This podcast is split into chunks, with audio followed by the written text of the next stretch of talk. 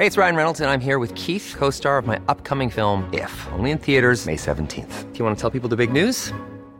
All right, I'll do it. Sign up now and you'll get unlimited for $15 a month in six months of Paramount Plus Essential Plan on us. Mintmobile.com slash switch. Upfront payment of $45 equivalent to $15 per month. Unlimited over 40 gigabytes per month. Face lower speeds. Videos at 480p. Active Mint customers by 531.24 get six months of Paramount Plus Essential Plan. Auto renews after six months. Offer ends May 31st, 2024. Separate Paramount Plus registration required. Terms and conditions apply if rated PG. Heraldo Podcast. Un lugar para tus oídos. Imagínense ustedes que su mamá acaba de cumplir 65 años. A lo mejor muchos de ustedes tienen una mamá que acaba de cumplir 65 años o que está, pues digamos, por esos rumbos de edad. Y entonces imagínense que de pronto les hablan de otra ciudad, porque ustedes viven en otro país, y les dicen, oye, nos acabamos de llevar a tu mamá al hospital, al hospital. ¿Y por qué se acaban de llevar a mi mamá al hospital? Pues porque tu mamá lleva tres meses ensayando baile 12 horas diarias porque va a ser una gira mundial por 50 ciudades. En el camino se está haciendo toda suerte de liftings y tratamientos con ácido hialurónico y botox y sabe cuánta cosa. Y además está probando muchos vestuarios que incluyen medias de red y botas de tacón y bodies y pues del agotamiento y de una infección bacteriana que no se cuidaba porque estaba ensayando para hacer una gira mundial por 50 países, pues está en el hospital. Está en el hospital en terapia intensiva con pronóstico reservado. Pues eso no es una historia que me inventé. Eso le pasó a una señora que se llama Lourdes León y a un señor que se llama Rocco Ricci y a otro señor que se llama David Banda hace unas semanas cuando Madonna que acaba de cumplir 65 años la semana pasada, esta semana mejor dicho, entró al hospital, entró al hospital con una infección bacteriana mal atendida porque estaba pues muy reacia a abandonar los ensayos de su inminente gira mundial porque estaba ensayando.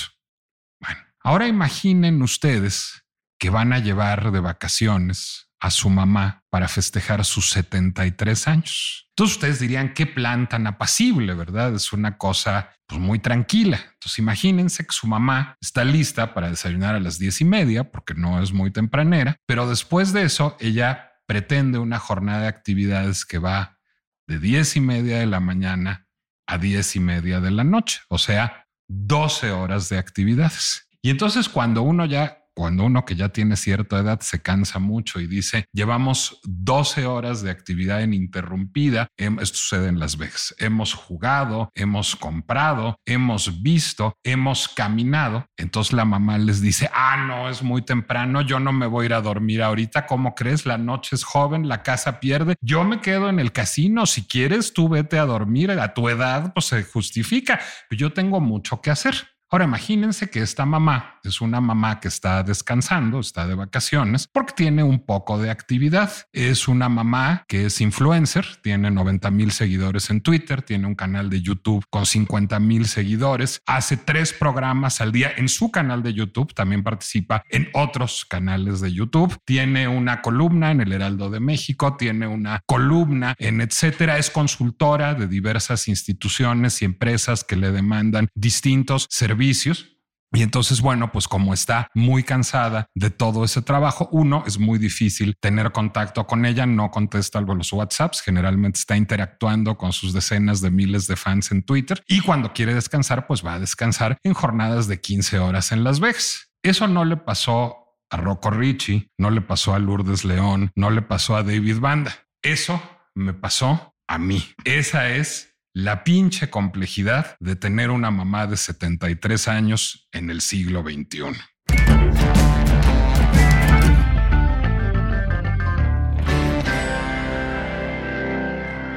Soy Nicolás Alvarado, me da mucho gusto darles la bienvenida a un episodio más de La pinche complejidad que, aunque ustedes lo crean, no es una sesión de psicoanálisis. El doctor Shidlo durante muchos años me ayudó a complejizar todavía más mis propios problemas, pero aquí vengo a complejizar todavía más los propios problemas de la sociedad. Y uno de ellos es entender cuál es nuestra relación con el envejecimiento. ¿Qué es la tercera edad?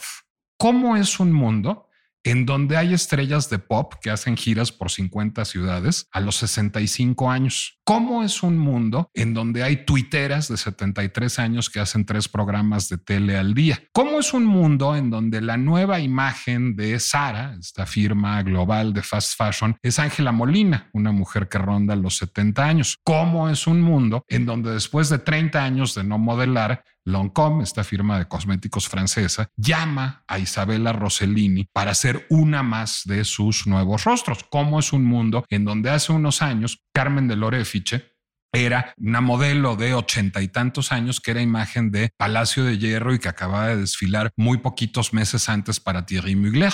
¿Qué pasó con la tercera edad, ¿dónde quedaron Sara García y Prudencia Grifel, que tenían no setenta y pico, tenían sesentas bajos cuando eran las abuelitas del cine nacional? ¿Qué les pasa a estas mujeres? ¿Qué les pasa también a estos hombres que están siendo activos, están siendo productivos, están siendo modelos de rol para gente que antes pues ya no estaba activa y cómo estamos viviendo el envejecimiento en nuestros tiempos. La respuesta de entrada no la tengo solo yo, sino la tiene un reciente estudio del INEGI. Acaba de publicarse y está disponible en la página del INEGI en la ENASEM, la encuesta nacional sobre salud y envejecimiento en México, y una encuesta además de evaluación cognitiva es esta ENASEM, que es un estudio longitudinal. ¿Qué quiere decir un estudio longitudinal? Que a lo largo de muchos años, desde 2012 hasta 2023 por lo pronto, se va estudiando a la misma población. La misma población va envejeciendo y se va pues digamos, haciendo un diagnóstico de cómo va evolucionando el, envejecimiento de estas personas. Déjenme darles un hallazgo flash de la ENASEM. Las personas mayores, y aquí viene una primera pregunta, porque el corte empieza a los 53 años, es decir, de acuerdo a esto, yo estoy a tan solo cinco años de ser sujeto de la ENASEM, bueno, si hubiera yo sido reclutado a tiempo, parecen estar mucho menos deprimidas que antes. En 2012, cuando se hizo la ENASEM por primera vez, el 42% de las mujeres y el 22.7% de los hombres manifestaban haber experimentado al menos cinco síntomas de depresión una semana antes de levantar la encuesta. Entre 2012 y 2021, la depresión en mujeres pasa del 42% al 31% en las mayores de 53 años. Y en hombres pasa del 22% al 17% en los mayores de 53 años también. Fíjense, en el año 2018, el 82.6% de la población mayor de 53 años decía estar satisfecha con su vida. Ha subido esto al 88%. El 78% decía en 2012 haber conseguido cosas importantes en su vida ha subido al 84%. El 68% en 2018 decía que su vida estuviera cerca del ideal, ha subido al 78%. El 65% en 2018 decía que si volvieran a hacer no cambiaría nada de su vida, ha subido al 72%. El 58% en 2018 decía que sus condiciones de vida eran excelentes, ahora ha subido a 70%. Es decir, no solo es Madonna, no solo es Ángela Molina o Isabella Rossellini, sino en general las personas mayores de 53 años parecen estar menos deprimidas, más satisfechas con su vida y experimentar de otra manera lo que es la tercera edad. Y entonces yo dije, caray, ¿quién me podrá explicar esto. Hicimos una labor muy intensiva, bregamos a través de sus tres, cuatro, cinco programas de televisión al día, sus tantas columnas, sus hordas de fans y aunque ustedes no lo crean, no conseguimos a Madonna, sino a alguien más difícil de conseguir, que es Tere Vale, mi señora madre, periodista, neuropsicóloga, además, y una mujer que ha participado en muchos trabajos de diseño de políticas públicas para la tercera edad y que la vive, como les he dicho, muy intensamente. Muchísimas gracias a Tere Vale. Muchas gracias, mamá, por estar aquí. La ventaneada que te he dado. No, no, no, qué barbaridad. Es un quemón, pero bueno, así espantoso. Pero fíjate que en venganza voy a hacer todavía. Va a ser una gira por 50 ciudades. ojalá, caray. Ojalá, me encantaría. No, pero ¿sabes en venganza qué voy a hacer? Voy a hacer todavía más complejo el diagnóstico que tienes de la llamada tercera edad. Mira, Yo creo la encuesta del INEGI, bueno, evidentemente me parece una institución muy respetable. Creo que sus eh, estándares de confiabilidad, de validez, eh, son extraordinariamente buenos. Yo le tengo confianza a esta institución. Pero fíjate que yo creo que falta segmentar más cuidadosamente. Me gustaría revisar si por segmentos hay un detalle más fino con relación a la población de la tercera edad. Porque cuando tú me hablas de Madonna, cuando tú me hablas de Isabella Rossellini, cuando tú me hablas de Ángela Molina, que yo soy hiperfan de esta gran actriz española, que acaba de filmar, por cierto, una serie de una distopía terrible que está por ahí en algún canal,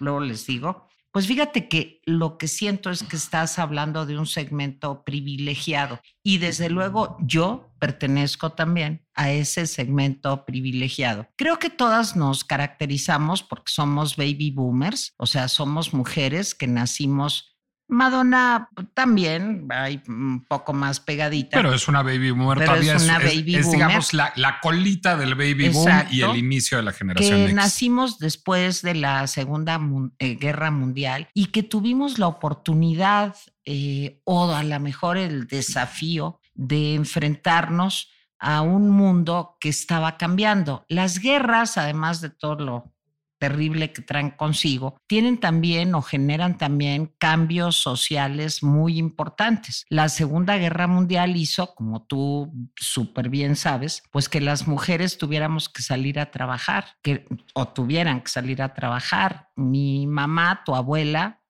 pues te quiero decir que contaba cómo ella aprendió a cambiar llantas, tú lo sabes muy bien, y ella decía que ella era en la guerra, y ella decía que ella era albañil y plomera, y la mera verdad sí le entraba todo, ¿eh? porque era una mujer, bueno, aguerrida, echada para adelante, en fin. Entonces, creo que la Segunda Guerra Mundial, el que hayamos vivido una niñez con papás que habían sufrido muchísimo en América o en Europa, porque la situación económica difícil, como tú sabes, fue mundial y el problema de suministros, la famosa cadena de suministros de la que ahora hablamos por la guerra o la invasión de Rusia a Ucrania, pues era exactamente igual después de la Segunda Guerra Mundial. Entonces las mujeres de esa época creo que tuvieron hijas eh, pues de otro modo. Ya no era la mujer sumisa que en esos años las adultas eh, mayores de aquella época, como Sara García, en fin, pues fueron siendo un modelo, una imagen arquetípica que ya no valía para esas mujeres jóvenes que tuvieron que luchar por un cambio eh, social, un cambio de mentalidad. Que pues como la mamá de Isabella Rossellini, Ingrid Bergman, que se atrevía a dejar un marido, irse con otro, filmar en Hollywood, filmar en Europa. Sí, bueno. Eh, ahora la gran incógnita es estas mamás locas como eh, las mujeres que ha mencionado Nicolás y una modesta mamá como yo aquí en México, ¿cómo nos van a salir los retoños? Porque esa te la tenía yo guardada. Pues imagínese tener un hijo como Nicolás Alvarado, no, si está medio cañón, porque no, si se te olvida algo es, ay mamá, ¿cómo? Te exige, te demanda, porque tuvimos hijos que han generado una propia manera de ver el mundo, que han tenido fíjate los hijos de Madonna o fíjate los hijos de Ángela Molina, son personalidades eh, pues peculiares y muy exitosas, o sea, y muy exitosas. Justamente quería yo preguntarte eso. A ver, voy a confesar que cuando yo revisé la ENASEM, cuando revisé la encuesta del INEGI, pues me sentí primero muy ofendido porque dije, ¿cómo que el corte empieza a los 53 años? Es decir, ¿cómo que a mí me faltan cinco años para ya ser considerado parte de la tercera edad? Y de pronto dije, a ver, creo que eso hace sentido. Creo que mi situación de vida a los 48 años, no digamos la de alguien de 53, es mucho más afín a la tuya a los 73 que a la que fue de mi abuela, que murió hace tres años a los 100 años. Es decir, lo que yo, digamos, me atrevería a postular es a que existe ahora una cuarta edad. En efecto, en los años 50, alguien de 53 años era un viejito. Es decir, era alguien que estaba terminando su vida, que estaba terminando su vida laboral, que ya tenía hijos, que ya se habían casado, es decir, estaba en otra situación y pues las personas de 73 años estaban muriendo y las de 100 no existían, simplemente. Así, así funcionaba la vida. Con el aumento de la esperanza de vida, y con las posibilidades que abre tanto la medicina como la cosmética, digamos, pues ahora la situación de vida de una persona de 53 años y la de una persona de 73 se parecen más de lo que la situación de vida de una persona de 73 se parece a una de 100. Estamos viviendo más tiempo. Esta, digamos, revitalización de la tercera edad tiene que ver con la creación de esa cuarta edad, con la generación de una cuarta edad bueno, Nico, yo creo que aquí hay algo muy importante. Fíjate, hace casi 5 o 6 millones de años, eh, voy a hablar de algo que tú sabes que a mí me emociona mucho, que es los homínidos, los primeros, eh, digamos, seres parecidos a los humanos. La paleoantropología, digamos. Sí, digamos, pues eran eh, seres que vivían pues, no más de 15, 16 años. Y si tú te vas a la historia, eh, en Grecia, en Egipto, pues no había personas que vivieran más de 30 años, 40 años, había casos extraordinarios de algunos faraones, de algunos eh, pues eh, privilegiados que no estaban tan expuestos a las infecciones, a, las epidemias que había en aquellos años y contra las que no había nada. Entonces, pues las personas sobrevivían muy poco. Imagínate, una, una cosa que yo le oí a Juan Luis Arzuaga, que es el eh, investigador español paleoantropólogo que ha trabajado muchísimo con los neandertales, que son primos de nosotros, pues fíjate, una neandertal se moría por un dolor de muelas.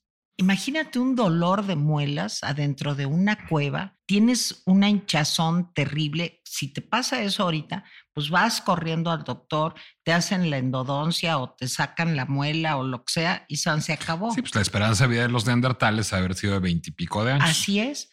Pero en aquella época un dolor de muelas, una apendicitis, bueno, ahí están los cráneos trepanados de niños, de jóvenes, pues tratando de buscar una solución para que viviera más. La vida es una carrera contra la muerte, o sea, la vida es siempre luchemos para sobrevivir. El mandato de sobrevivencia es lo que priva y los seres humanos nos hemos dedicado durante cientos de años a ver cómo le hacemos para prolongar nuestro periodo de vida. ¿Quién sabe cómo estará la cosa por allá?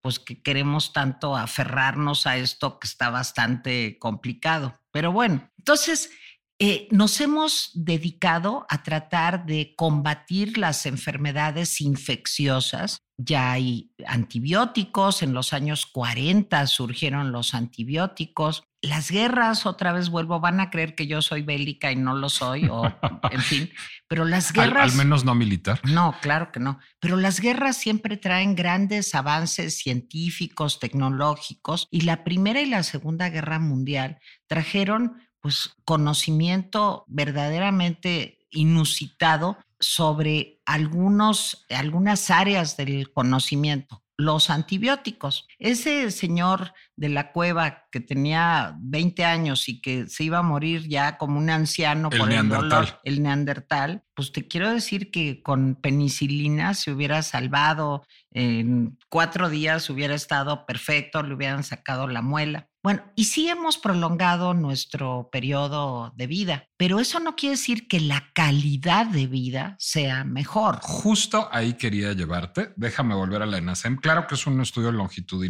pero los mexicanos están menos deprimidos en la tercera edad. Nada más que si vemos los indicadores de 2018 a 2021, claro que son estudios longitudinal, entonces pues, están más viejos. Claro. Pero les cuesta más trabajo acostarse, caminar, ir al baño, bañarse, comer. Es decir, están cada vez más limitados físicamente. Y digo, no es por darte malas noticias, pero Madonna y tú también. Es decir, pues tú tienes tus achaques que no vamos a eh, Ahorita exponer los aquí. cuento, cómo no. Y Madonna tiene los suyos. Es decir, hace 10 o 20 años, Madonna ensayaba tres meses como una loca, no se cuidaban las enfermedades y hacía giras de 50 pa- ciudades y como la fresca lechuga. Ahora termina en el hospital en terapia intensiva. Pero al mismo tiempo, la capacidad cognitiva tuya o de Madonna o de quien sea que tenga 60, 70, 80 años está intacta. Es decir, son capaces de seguir produciendo intelectualmente, pero con mayores limitaciones a veces, físicas. a veces. ¿Cómo se resuelve Somos eso? unas privilegiadas. Eh, porque ¿En qué sentido? En el sentido de que hay muchas enfermedades crónico-degenerativas, neurológicas especialmente, psiquiátricas, pues que te quiero decir que impiden que tu capacidad de aprendizaje, que tu memoria sobre todo, siga siendo tan buena como cuando somos jóvenes. Aunque también te quiero decir, y tú lo sabes, que se dan casos tempranos de Alzheimer y de demencias. Hay personas jóvenes que desgraciadamente tienen una alteración genética que hace esto. Y creo que ahí la ciencia no ha avanzado tanto. Vivimos mucho, pero eso no quiere decir que vivamos mejor, sobre todo. Cognitivamente sí, ¿no? No, claro que no. Entonces, ¿por qué Es hay que personas que pueden hacer? A ver, tú trabajas en un canal en Atypical TV que un señor que es mayor que tú, Carlos Alarraqui, no solo hace muchos programas ahí en cabeza y que está lleno de gente de la generación de ustedes. José Ángel Gurría es una persona de la tercera edad. Beatriz Pajés es una persona de la tercera edad. Ricardo Rocha, sí, ya murió, pero hasta una semana antes de morir estaba ahí haciendo programas en Atypical y en muchos lugares. Es decir, pues cognitivamente se ve muy bien tu generación. No, Nicolás, yo creo que tú abriste hablando de la encuesta del INEGI y yo te quiero decir que hay un aumento, pero, pero déjame explicar por qué. Aparentemente hay un aumento en las enfermedades neurodegenerativas en el mundo, pero es que esto va correlacionado con el aumento de vida. Claro, antes la gente se moría a los 60 años o a los 50 y entonces sabes que pues no daba tiempo de que hubiera una enfermedad como el Alzheimer, etcétera, o las demencias, que son muchas. Simplemente estaban todavía en una edad en donde esto no era, eh, digamos, un indicador de vejez. Ahora, ¿qué pasa? Pues hay muchas más personas que vivimos más y ese tipo de enfermedades se desarrollan. Pero yo quiero decir algo. Las neurociencias han avanzado muchísimo, sí, pero en el tratamiento, en el, digamos, manejo de una persona con Alzheimer, no se ha avanzado tanto. Hasta apenas hace dos o tres meses se habló por primera vez y fue una noticia mundial y no dudes que le den el premio Nobel o el príncipe de Asturias a los investigadores que encontraron al fin un medicamento que no cura, ¿sí? Pero que hace que el desarrollo de la enfermedad sea más lento. Y te voy a poner un ejemplo para que veas que no todo es felicidad y alegría. Bruce Willis. Bruce Willis, duro de matar, un hombre que, bueno, es mi hit, que yo sé que a tu mujer también le encanta, que he visto todas sus películas, que me parece divertido, simpático, guapo, pues tiene una cosa que se llama demencia frontotemporal. Y este es un tipo de demencia que impide que él pueda memorizar, que pueda aprenderse un papel, que pueda planear su vida. Este es Bruce Willis, un hombre de mi edad, tendrá 70, 71 años. Bueno, y como eso te puedo contar, bueno, casos, tú que lo sabes todo de, de cine, Rita Hayward. Rita Hayward fue una de las primeras grandes actrices de Hollywood en donde la familia se atrevió a decir que tenía una enfermedad de este tipo. Entonces, mira, yo creo que depende del segmento socioeconómico. Bueno, Rita Hayworth y Bruce Willis más privilegiados está difícil. Por o sea, es eso. una lotería. Claro, pero ellos pueden llevar, digamos, con dignidad una enfermedad como esta. Pero si tú te vas al 50%, y te voy a dar un dato del Coneval, no del INEGI, del Coneval reciente. Hasta De- de- 2000. de- déjame hacer el apunte pertinente. Sí, El INEGI analiza datos y da datos. El Coneval analiza política pública. Ya, nada más para que, este, digamos, estuviera consciente nuestro auditorio. sí. En 2018 había 20 millones de la población mexicana, estoy hablando en términos generales, no por edades, ¿sí? Había 20 millones de, mexicanos y mexicanas que no tenían acceso a la salud. ¿Cómo estamos hoy en el 2023? ¿Qué pasó en los meses inmediatamente anteriores cuando se cierra la investigación del Coneval? Que por cierto es un organismo que depende de eh, la Secretaría de Desarrollo Social, o sea, no es, son datos eh, inventados por, en fin, son datos eh, oficiales. Pues ahora de 20 millones que no tienen acceso a la salud, pasamos a 50 millones que no tienen acceso a la salud. Y tú me dirás, bueno, eh, es una cantidad realmente muy respetable en un país que tiene entre 120 y 127 millones de... Pues no, te diré que es gravísimo. Es Y- y- Y, gravísimo. te diré que eso acusa, digo, ese es para otro programa, pero eso acusa pues, la falta del seguro popular. Por supuesto. Ahora te voy a decir otra. ¿Cuántos, per- ¿Cuántas personas mayores vivimos en México?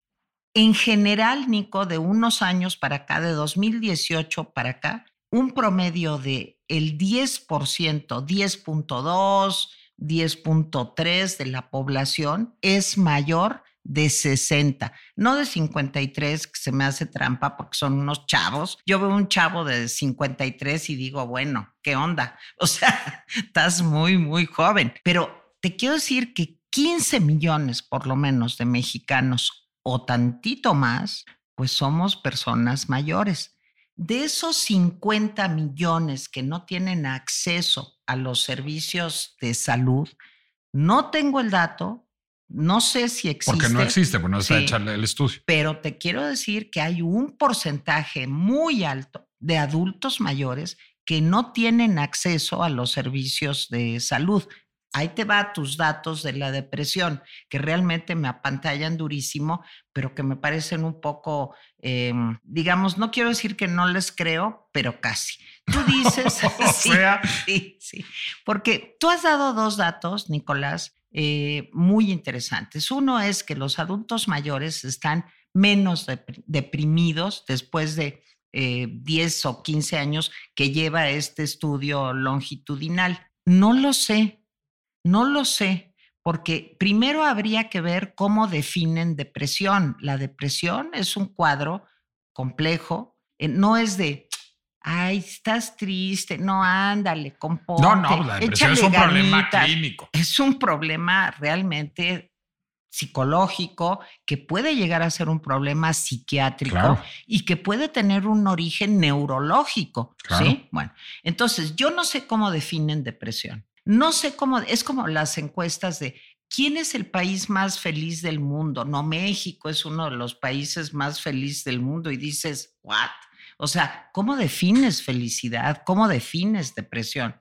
Eso primero. Segundo, eh, mira, depende del segmento. Yo creo que Madonna, pues sí, se siente mal, la llevan al mejor hospital de Nueva York, luego este, pues se va a su casa y dice, ay, se me pasó el Botox, me veo con cara horrible, he tenido muchos haters en mis redes, en fin.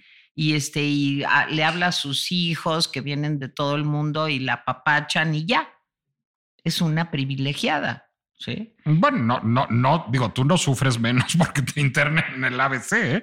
Claro, y yo soy otra privilegiada. No, pero, yo también pero me ese sufrimiento mal. no es menos genuino. No, no, y me siento mal. Ay, Nico, por favor. Y entonces el, pero ese sufrimiento el no es menos extraordinario, déjenme decir aquí también, yo soy la mamá loca, pero tengo eso sí, un extraordinario hijo. Corre mi extraordinario hijo y me dice, no, mamá, vamos al hospital. Pues me salvaste la vida No, bueno. cuando me dio una embolia. Pero, en fin, lo que les quiero decir es que esa situación que vivimos algunas personas de la tercera edad no la vive la mayoría. ¿Cuántas veces hemos visto mujeres de la tercera edad golpeadas?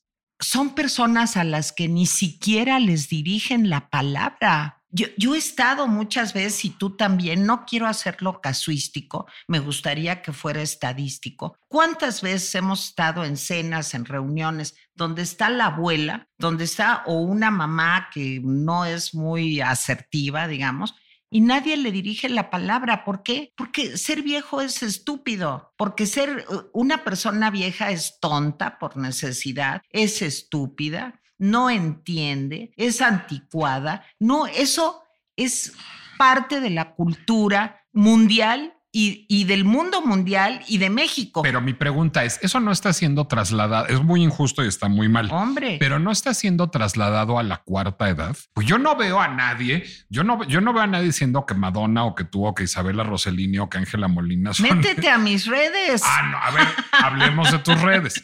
A ver, déjenme contextualizar el asunto porque luego mis amigos millennials y centennials no me lo creen. No les digo, no, es que mi mamá luego es activa en Twitter. ¿Y cuántos este, seguidores tiene en Twitter? 90 mil. Oye, ya no digas eso porque es muy poquito. Tenemos que llegar Bueno, uno que tiene, uno que tiene 9 mil en Instagram, o sea, el 10% de lo que tienes tú, pues sí, se, se impresiona con el asunto. Entonces, a ver, tú tienes interlocución diaria en Twitter, específicamente Twitter, que es la más cabrona de todas las redes, o es la red que es vehículo del hate. Pero yo también soy la más cabrona. Bueno, ¿Cómo juega tu edad ahí? De entrada es atípico que una persona de tu edad esté en redes sociales. Empecemos por ahí. ¿Cómo reacciona tus seguidores a eso?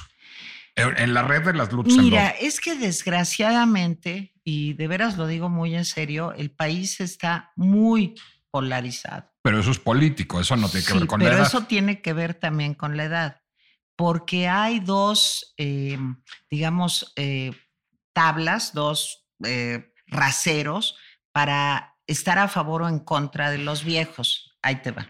Si tú sacas el promedio del gabinete del presidente López Obrador de edad, bueno, debe ser muy alto. Soy una chiquilla. Debe ser en sesenta y pico, supongo. Yo creo que más, Nicolás, porque tenemos al doctor Alcocer, tenemos a Manuel Bartlett. Manuel Bartlett sí, sí, le dan tiene como 85 años. Sí, bueno, pero Alejandra Frausto, Luisa María Alcalde no son tan grandes. No, ellas son jóvenes y bellas, pero este, sí hay muchas personas mayores en el gabinete. Bueno, cuando dice el presidente, es que hay un relevo generacional. No, bueno, pues el presidente es muy mayor. No, y volteo y veo a Claudia Sheinbaum, a Dan Augusto y a Marcelo Ebrard, digo, ay, en la torre, ese es el relevo generacional. Todos son de la tercera edad, todos. Todos tienen más de 60 años.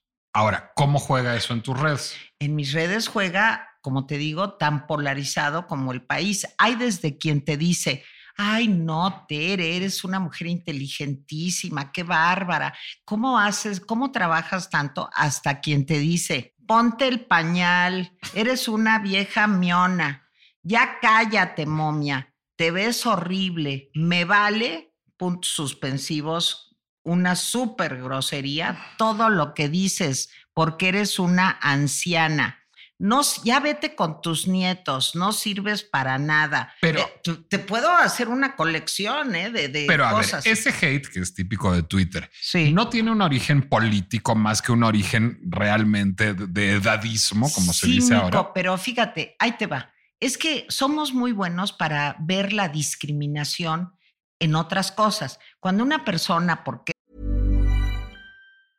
Hey, it's Ryan Reynolds, and I'm here with Keith, co star of my upcoming film, If, only in theaters, May 17th. Do you want to tell people the big news? All right, I'll do it. Sign up now and you'll get unlimited for $15 a month in six months of Paramount Plus Essential Plan on us. Mintmobile.com slash switch. Upfront payment of $45 equivalent to $15 per month. Unlimited over 40 gigabytes per month. Face lower speeds. Videos at 480p. Active Mint customers by 531.24 get six months of Paramount Plus Essential Plan. Auto renews after six months. Offer ends May 31st, 2024. Separate Paramount Plus registration required. Terms and conditions apply if rated PG. Es morena o porque es blanca.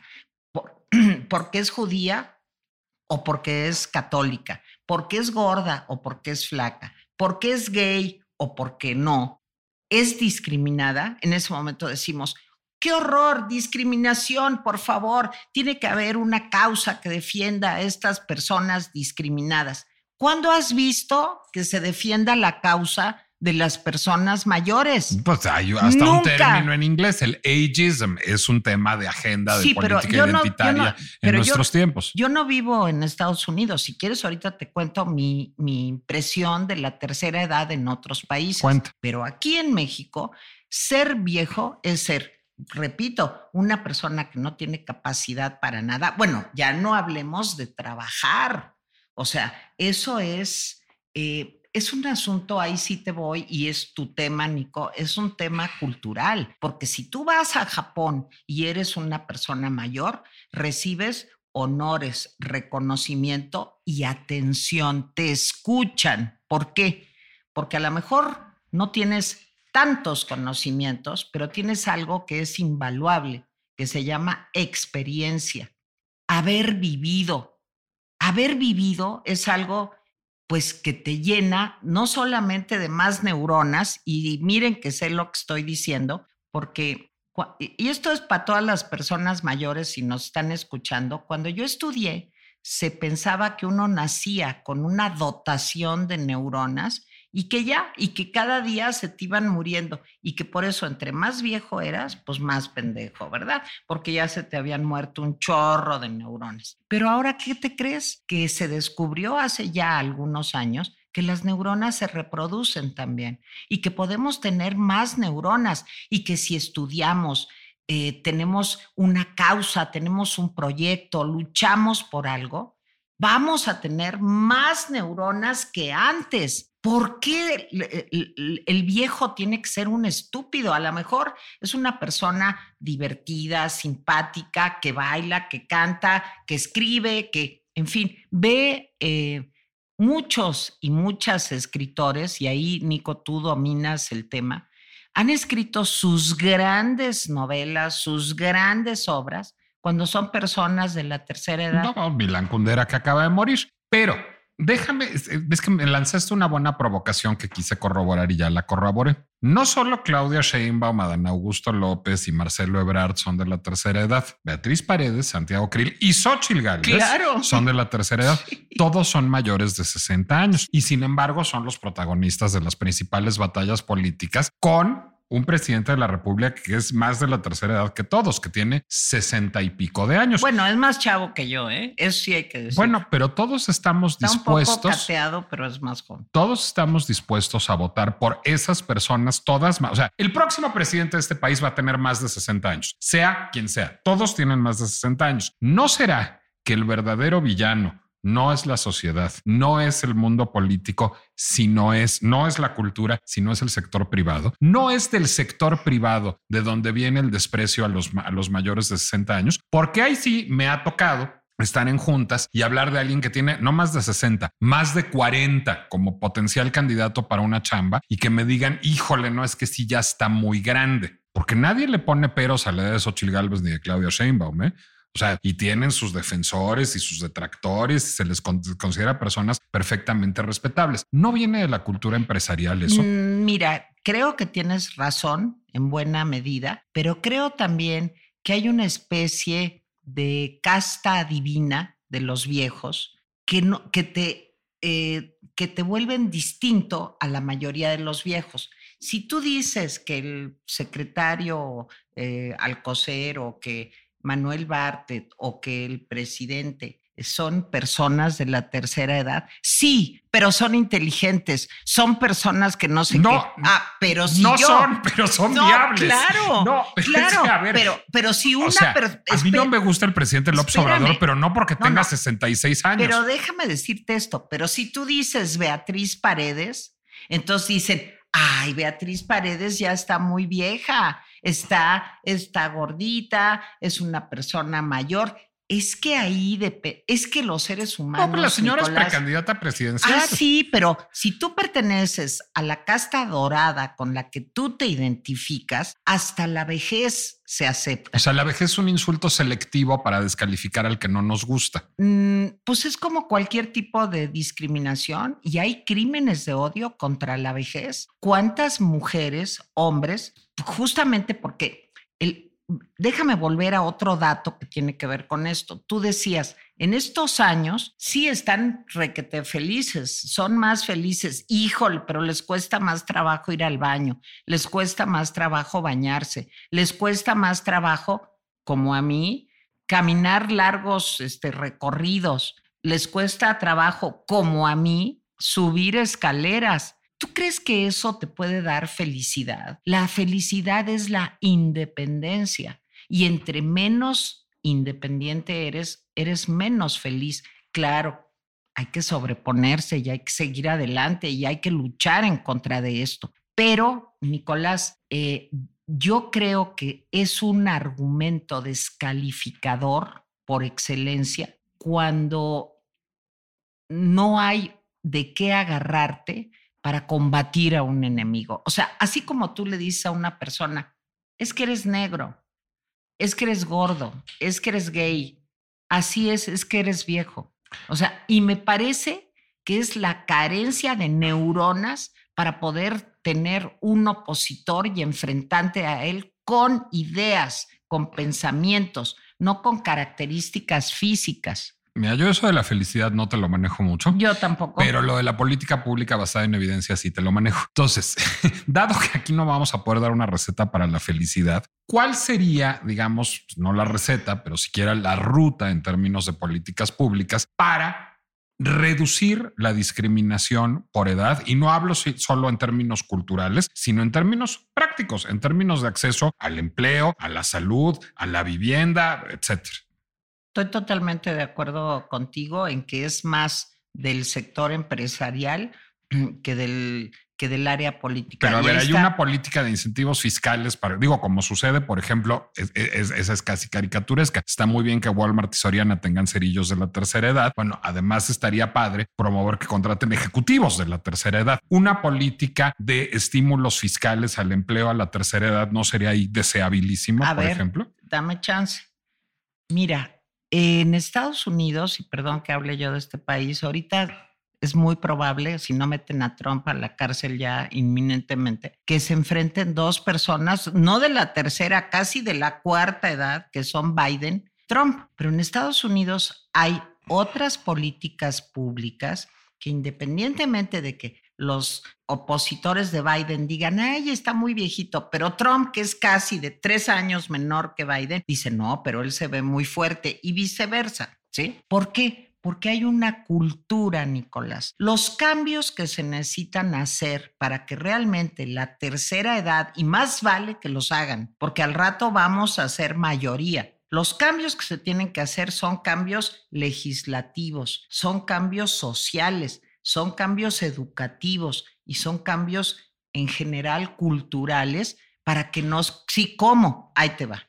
Bueno, primero, Fíjate que el trabajo por el que yo empezaría. Para que vean que lo de la tercera edad no es importante. Yo ni había hecho la pregunta, nomás abrí los ojos y ya adivinó que le iba yo a preguntar. Ah, no, sí, porque ya me va a decir ahorita que y con qué se come. No, no, pues es que cognitivamente sí me da muchas vueltas. no, mira, yo creo que es un problema que tiene que cambiar eh, digamos, la estructura eh, social desde el municipio, desde los gobiernos de los estados y, y, desde el gobierno federal. ¿Por qué digo esto? Porque ser viejo tampoco es igual ser viejo en Tijuana que ser viejo en San Cristóbal de las Casas. Nuestro país es un país extraordinariamente diverso y tendría que haber una regionalización del tipo de cambios que se requieren.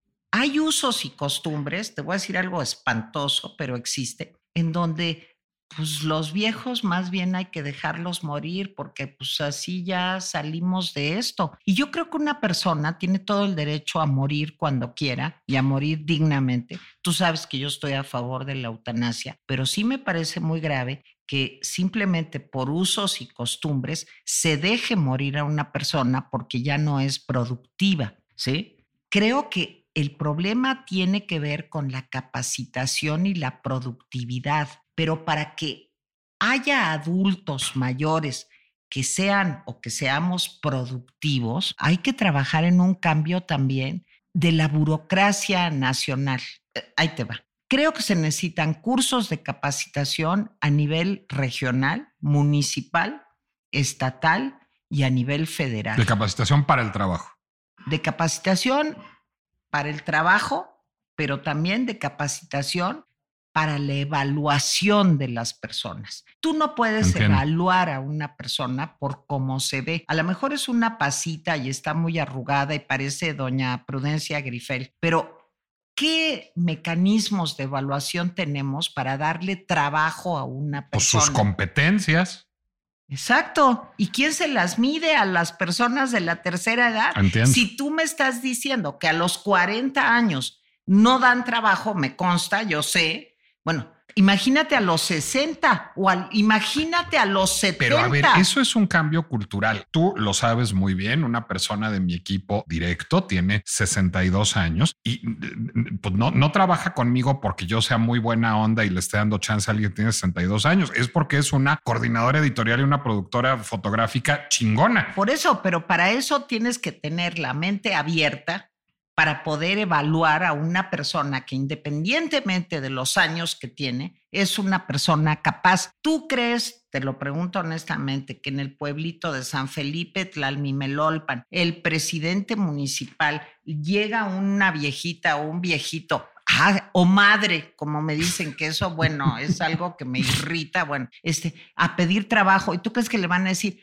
a ver, oiga, pues cuénteme, y usted a qué se, ni Pues, la eh, oye? pues- no, es que la ven y dicen, puta, no. Y aparte ¿tú crees se que me eso va a viene morir. desde una capacitación para el trabajo? Claro. Pero Eso también es responsabilidad del sector privado, no solo del sector público. No, pero también es del sector público. Sí, pero también se genera una cultura empresarial que debería de Por generarse. supuesto, y te quiero decir que así como salió la NOM 35, de la que ya nadie se acuerda, para que no hubiera abusos eh, en el entorno laboral, ¿te acuerdas de esa NOM? Bueno, como ahora ya cancelan todas las NOMs, pues no hay bronca, ya llevamos 36 en salud y la NOM 35, pues tampoco la aplica nadie y era justo para cuidar las condiciones de trabajo pues, de, de- de una empresa, de una institución pública o privada. Así como existe eso, debería de haber una capacitación también en, en la selección de, de- Para la inclusión, incluyendo la inclusión por edad. Exacto.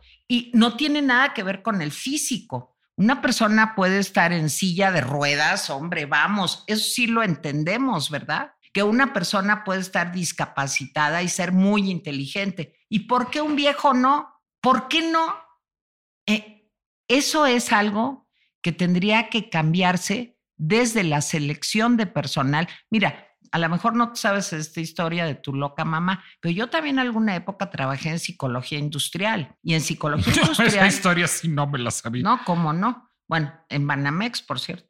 Y en psicología, y en psicología industrial, te voy a decir una cosa.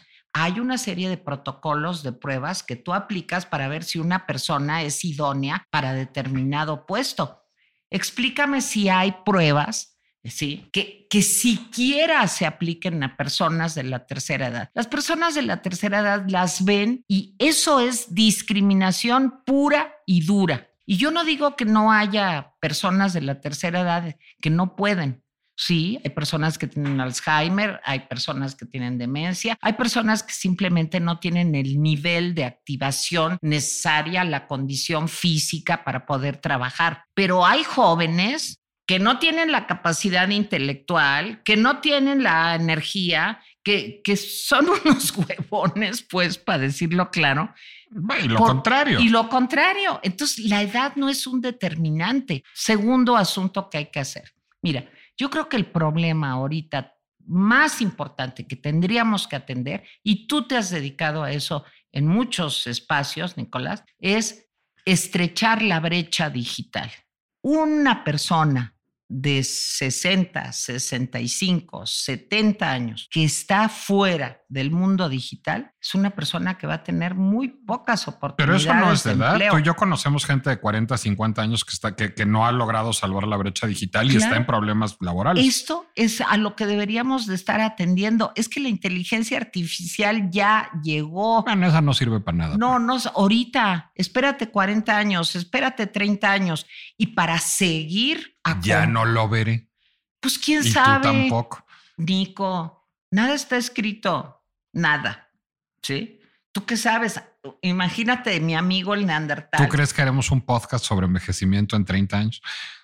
Pues en una, de, esas, pues mi mamá lo hubiera hecho. mi mamá murió de 100 años. Sí, sí. Sí. Entonces, te voy a decir, la brecha digital es, debería de ser una de las prioridades para todos los gobiernos del mundo. ¿Sí? Porque es lo que te permite el acceso a todo. Mira, yo he platicado con señores más jóvenes que yo, que tienen 68, 67, que no tienen la menor idea de cómo usar un teléfono inteligente. Tú le dices, te lo mando por WhatsApp. Híjole, es que yo al WhatsApp no le entiendo. No, pues tú tienes entrevistados menores que tú que no pueden darte una entrevista por Zoom. Exacto. Oye, ¿y cómo es tu teléfono? No, yo de esos que tienen cositas, no. Oye, ¿dónde lees el Heraldo de México? Aquí escribo yo también, debo decirlo. Este, ¿dónde lees el Heraldo de México? No, pues yo compro el periódico. Qué bueno, me parece muy bien.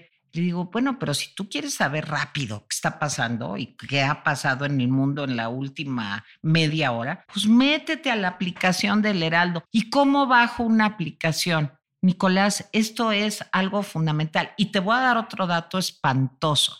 La brecha digital es mayor en mujeres que en hombres, porque las mujeres siempre somos las más fregadas. Somos las que vivimos más. Déjame decirte que de la población de la tercera edad, 53% somos mujeres. Es más alto que la mayoría que tenemos en, general en la población, 53, 54%, porque somos más resistentes, porque sobrevivimos más solas. Sí, pero culturalmente no han sido encaminadas desde la infancia las vocaciones científicas y tecnológicas. Hay un programa que te quería yo, no es un programa, es un proyecto muy importante de la Organización Mundial de la Salud que empezó en 2020 justo con la pandemia, que fue una crisis existencial para las personas mayores, porque imagínate, si no sabes usar el WhatsApp, si no puedes hacer un Zoom, eso lo ven como algo pues, complicadísimo. Si no saben lo que es, este, no sé, poder eh, comunicarte simplemente con, con video, eh, un FaceTime con tu sobrinito, tu nieto. Bueno, imagínate los problemas de angustia, depresión, soledad que tuvieron estas personas. En la pandemia en la pandemia. Y por eso la Organización Mundial de la Salud en el 2020 decretó que era, bueno, dijo, o no sé cómo se dictaminó, que esta década hasta el 2030 va a ser la década del envejecimiento saludable. Y están haciendo un chorro de cosas para lograr este envejecimiento saludable. Y esto tiene mucho que ver con la salud mental cuando una persona se está digitalizada, cuando una persona se siente integrada, cuando no te sientes un estorbo, porque esa es el mantra de las personas mayores, es que ya no soy útil, es que soy un estorbo, pero lo peor, Nico, es que hay en muchas familias personas que piensan que lo son, porque no aportan, porque eh, están mm, pues simplemente quitando aire a ese nivel es la cosa, ¿eh? me están quitando un espacio que, que es nuestro, de los jóvenes. ¿sí? A mí hay personas que me escriben y me dicen, oiga señora, ¿y usted por qué no se muere? Usted nada más está quitando espacio en este mundo. Ya muérase, ¿usted qué le queda? Bueno, esa es la realidad. Y, en, y yo, que soy de un segmento poblacional acomodado, digamos. Imagínate los que no tienen que comer. No, no, y que, eres, y que eres laboralmente activa. Exacto, imagínate. Productiva y autónoma. Entonces, tiene que haber un cambio en la selección y calificación del personal. Tiene que haber un cambio tanto en la iniciativa privada como en, en los gobiernos, pues para abrir el acceso a personas de la tercera edad en trabajos adecuados. Yo, a mí me parece muy bien que haya cerillos de la tercera edad en, en City Market. Qué bueno.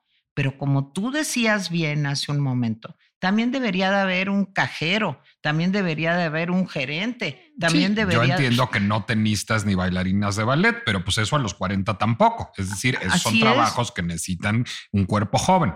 Bueno, la sí. mayoría de los trabajos no necesitan un cuerpo Sí, joven. yo siempre quise ser un objeto sexual, pero no salí dotada para Yo, hacerlo. yo creo que tuviste tus épocas, ¿cómo no? ¿Cómo no? Bueno, la otra Le cosa. pueden escribir a sus, los, sus fans a Tere Vale al respecto. Ahora te voy a decir otra cosa. También es un cambio en la familia. Y yo no estoy hablando de la de la familia. nuestra. no, la nuestra ya es bastante sui generis. No, pero haz de cuenta un cambio en la familia y no estoy pensando solo en la familia, el papá, la mamá y los hijos. Estoy hablando de familias monoparentales, estoy hablando de dos papás, de dos mamás, eh, porque me choca cuando hablan de la familia y nada más se, reci- se refieren al modelo de Sara García de la familia. No, ya ha pasado el tiempo. No, cualquier tipo de familia que sea, debe de cambiar la evaluación que hace de las personas mayores. Pero te voy a decir cuál es el problema. El problema, Nico, es que las cuidadoras de las personas de la tercera edad que ya no pueden salir a trabajar. Déjame hacer el apunte de la cuarta. Bueno, Tú eras una persona de la tercera edad que cuidaba a una persona de la cuarta edad. A mi abuela la tercera edad nadie la tenía que cuidar. No, no. Era a mi edad estaba también. mejor que yo. No, y a los 85. Así Es es. decir, realmente estamos cuidando no a los mayores de 60, estamos cuidando a los mayores de 85. Sí, Nicolás, pero es distinto una persona que llega a la tercera edad después de haber tenido acceso a medicamentos, a conocimiento, a una buena alimentación, a ejercicio, que una persona de la tercera edad que apenas ha sobrevivido, que ha estado sometida a trabajos durísimos. No es lo mismo tener 73 años yo que tener 73 años una señora que vive en extrema pobreza las condiciones de tu cuerpo, de tu eh, capacidad cognitiva, son totalmente diferentes. Por eso es por lo que tenemos que luchar. ¿Cómo 15 millones de personas pueden ser solamente una clientela? Yo les doy, a lo mejor ahí radica la falta de, o la mejoría, digamos, eh, en, el estado de ánimo de las personas mayores. ¿Qué ha hecho el gobierno actualmente? Bueno, desde el 2000 que empezó el asunto de, eh, de los apoyos, sí, tienen un dinero que reciben. Y este dinero... Que les- está bien que haya sido elevado a rango constitucional. me parece estoy- asistencial la política, pero Total- siquiera ya no es contingente a un gobierno. Estoy totalmente de acuerdo contigo y hay que seguir apoyando y haciendo eso. Pero ¿y qué más hacemos? ¿Dónde está ese cambio en una mentalidad que tendría de veras que darse para abrir los espacios de trabajo a las personas mayores? ¿Quién está trabajando en la familia? ¿Qué espacios se han abierto también a nivel de comunidad, de barrio, de colonia? para que las personas mayores estén ocupadas y puedan incluso recibir un estipendio. Fíjate, cuando se quitaron las estancias infantiles, cuando se acabó el asunto de, las escuelas de tiempo completo, desastroso este plan, cuando las mujeres violentadas eh, pues ya no tienen refugios como se hizo hace cinco años o tantito más, pues qué importante hubiera sido que las personas mayores, ponle como quieras, de la tercera, de la cuarta o de la octava edad, me da igual, ¿sí? Hubieran podido ayudar en estos momentos. ¿Cuántos niños se quedan solitos en su casa porque salen a las 12 del día de la escuela? ¿Y cuántas abuelas, mamás, en fin, pero no para, ahí se las dejo, a, ella como bulto y a los niños este, igual.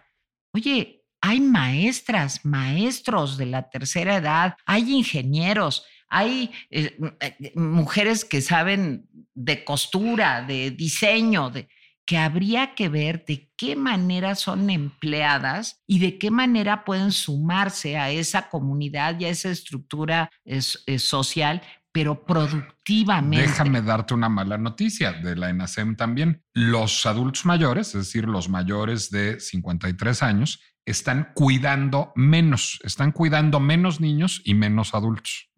Sí, porque es el asunto de ella ya no sirve o él ya no sirve para nada. Ahora, te voy a decir otro problema también muy serio y por aquí traía el dato. Hay un porcentaje alto, creo, si no recuerdo mal, que es alrededor del 30% de los adultos mayores que viven solos. Y esto es un problema muy grave. Que, hemos vivido en carne propia. Sí, y que se ha estudiado en el mundo. No, pero a ver, una cosa es que una persona viva sola, pero trabaje, tenga contacto con amigas, amigos, tenga hobbies, intereses. Y otra cosa es una persona que vive completamente sola y que no sale de su casa. Sí, pero déjame transferirte el problema de la clase media y lo conoces bien. Una tía mía, tu cuñada y un tío de mi mujer murieron los dos de infartos cerebrales por estar solos y los dos trabajaban, salían, veían amigos, eran guapos, arreglados, etcétera, pero les dio un infarto cerebral estando solos. Ahí hay un primer, es un riesgo, ya sé que privilegiado, el tío Jesús y la tía Vilma eran de los más elegantes, pero pues se murieron por estar solos. ¿Cómo lo han resuelto en otros países? Hay unas alarmas que tú contratas, se necesita dinero o apoyo este, del gobierno, hablando de políticas públicas, en donde traes una pulsera y esa pulsera tiene un botoncito. Cuando tú empiezas a sentir que te mareas o que te sientes mal, tocas el botón. Y ese botón, así como hay una central C5 para ver videos del mundo entero, que ahora pues así se hace la investigación policíaca, pues igual hay camaritas, hay videos y hay una red que se encarga de atender llamados de este tipo. Eso no le hubiera pasado ni a mi cuñada, ni a mi, en fin, a nuestra familia, si hubiera habido un apoyo de este tipo, pero no lo hay en México. no lo hay es un tema que tienen que incluir los candidatos en sus plataformas, ¿no? Y que siempre. ¿Quién habla de la tercera edad? Pero si ni hablan de las mujeres. Pero además son de la tercera edad. Sí, claro, ah, deberían estar preocupados por ellos. Digo, es cosa de horas ya. en fin. O sea, Nico, es un problema muy complicado, pero hay muchas cosas que hacer. Capacitación, cambio de, mentalidad, eh, una estrategia para el cuidado y protección de las personas mayores. Eh, creo que hay que negociar con la iniciativa privada, que hay que capacitar también a las personas que cuidan a las personas de la tercera edad, los familiares que generalmente somos mujeres y que no debería de ser, que atienden a las personas de la tercera edad, también tienen que saber más, porque muchas veces lo que quieren es que se mueran es así de, terrible. Yo sé que tú quieres además minimizar lo que hacen Madonna, Isabela Rossellini, Ángela Molina, tú, Carlos Alarraqui, el presidente Biden, el presidente López Obrador, Xochitl Gálvez y Marcelo Ebrard, pero ver gente mayor de 60, 70 y 80 años activa políticamente, artísticamente, intelectualmente, sí opera un cambio cultural también. Yo creo que es importante. creo que entre más veamos que la gente mayor está activa, más cambiará nuestra percepción de la gente mayor. Y yo lo quiero, bueno, primero es agradecerte que nos hayas abierto un hueco en tu apretada agenda para tener esta discusión y que nos cuentes a todo detalle, porque aquí llevamos semanas padeciendo a los fans de Tere Vale que nos piden y claman porque viniera la pinche complejidad, que nos digas en todos y cada uno de los espacios en los que te podemos ver. Mi papá decía que se necesitaba una beca del Fonca para seguir todos los espacios de mi madre. Ahora, como ya no hay Fonca, pues se la tienen que echar a pelo. No, bueno, primero quiero decir que para mí, de veras, Nico, bueno, no sabes cómo te disfruto. Bueno, soy su mamá, ya se podrán imaginar. Y cómo te agradezco que hayas traído a tu anciana madre a este programa. Dale, ¿no te podemos ver y leer? Bueno, me pueden ver y leer en El Rapidín que es mi canal de YouTube. Ustedes ponen Tere Vale en YouTube y ahí salen todos los espacios del Rapidín. Estamos a las 10 de la mañana, a las 2 de la tarde y a las 9 de la noche. Tenemos grandes, grandes, grandes entrevistas.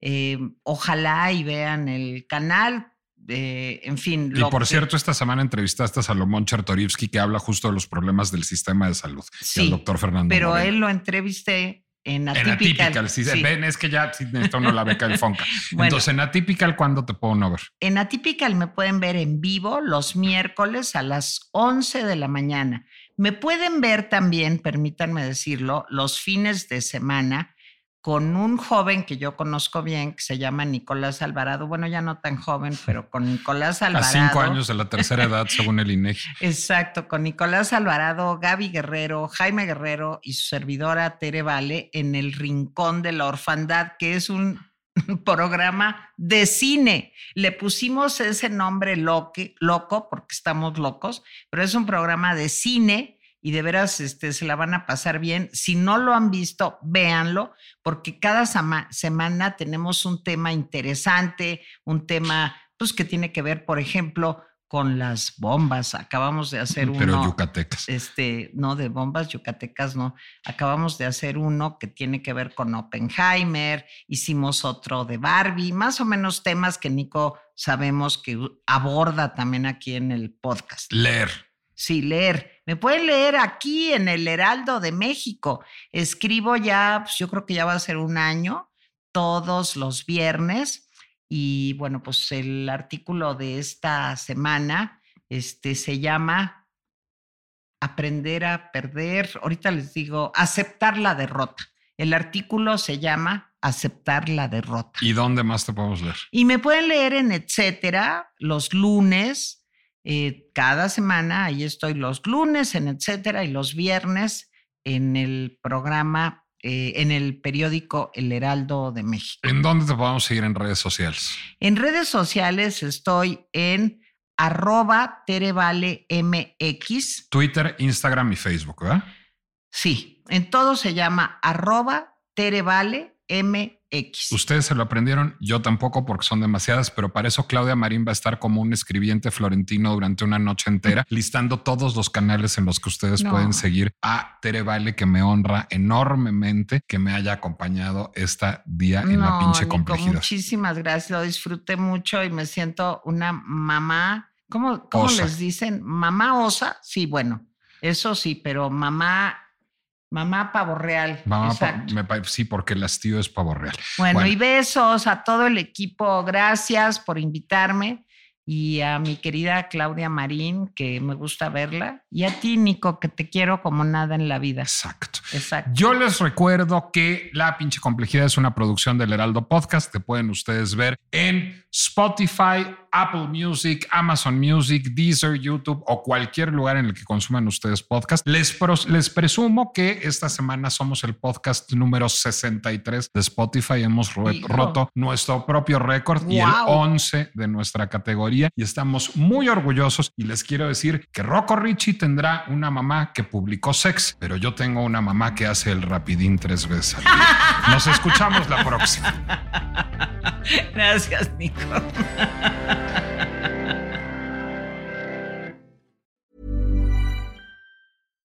If you're looking for plump lips that last, you need to know about Juvederm lip fillers. With Juvederm Volbella XC and Juvederm Ultra XC, your lip look, whether it's subtle or bold, can last up to one full year with optimal treatment and no additional maintenance. Find a licensed specialist and see if it's right for you at juvederm.com today. That's J U V E D E R M.com. Add fullness to lips in adults over 21 with Juvederm Volbella XC or Juvederm Ultra XC. Do not use if you have severe allergies or a history of severe allergic reactions, or if you're allergic to lidocaine or the proteins used in Juvederm. Tell your doctor if you have a history of scarring or taking medicines that decrease the body's immune response or that can prolong bleeding. Common side effects include injection site redness, swelling, pain, tenderness, firmness, lumps, bumps, bruising, discoloration, or itching. As with all fillers, there's a rare risk of unintentional injection into a blood vessel, which can cause vision abnormalities, blindness, stroke, temporary scabs, or scarring. For full important safety information, visit juvederm.com.